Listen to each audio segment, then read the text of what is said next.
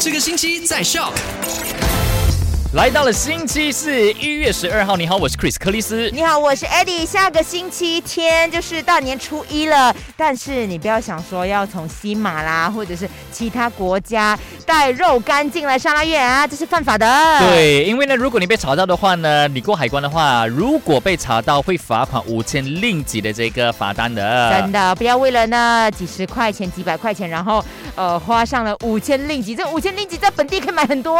对，OK，那第二则消息呢，就跟你分享到了，就是从十八号开始呢，一直到这个二十七号，OK，为期十天呢，将会有这个安全行动十九。对，就是警方会加派人手在呃黑区加强巡逻的，就为了让大家可以安全的回乡团圆。OK，那第三则消息呢，就跟你分享到了，就二零二三年的全球最强护照已经出炉了。那日本呢维持第一，我们的马来西亚排在第十四。排在第十四也不错了，因为全部呢一共有一百九十九种的护照当中，然后马来西亚排第十四，但是比去年来说是下滑了两个，嗯但是免签证的地方还是维持的。